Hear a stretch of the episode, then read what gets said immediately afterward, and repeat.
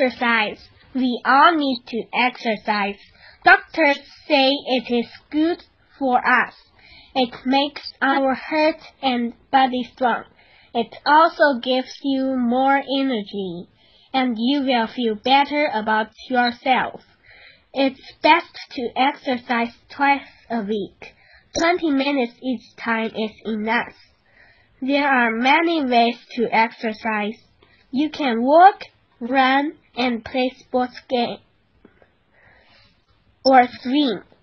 Many people go to special places to exercise. They called fitness centers. This place have a lot of equipment.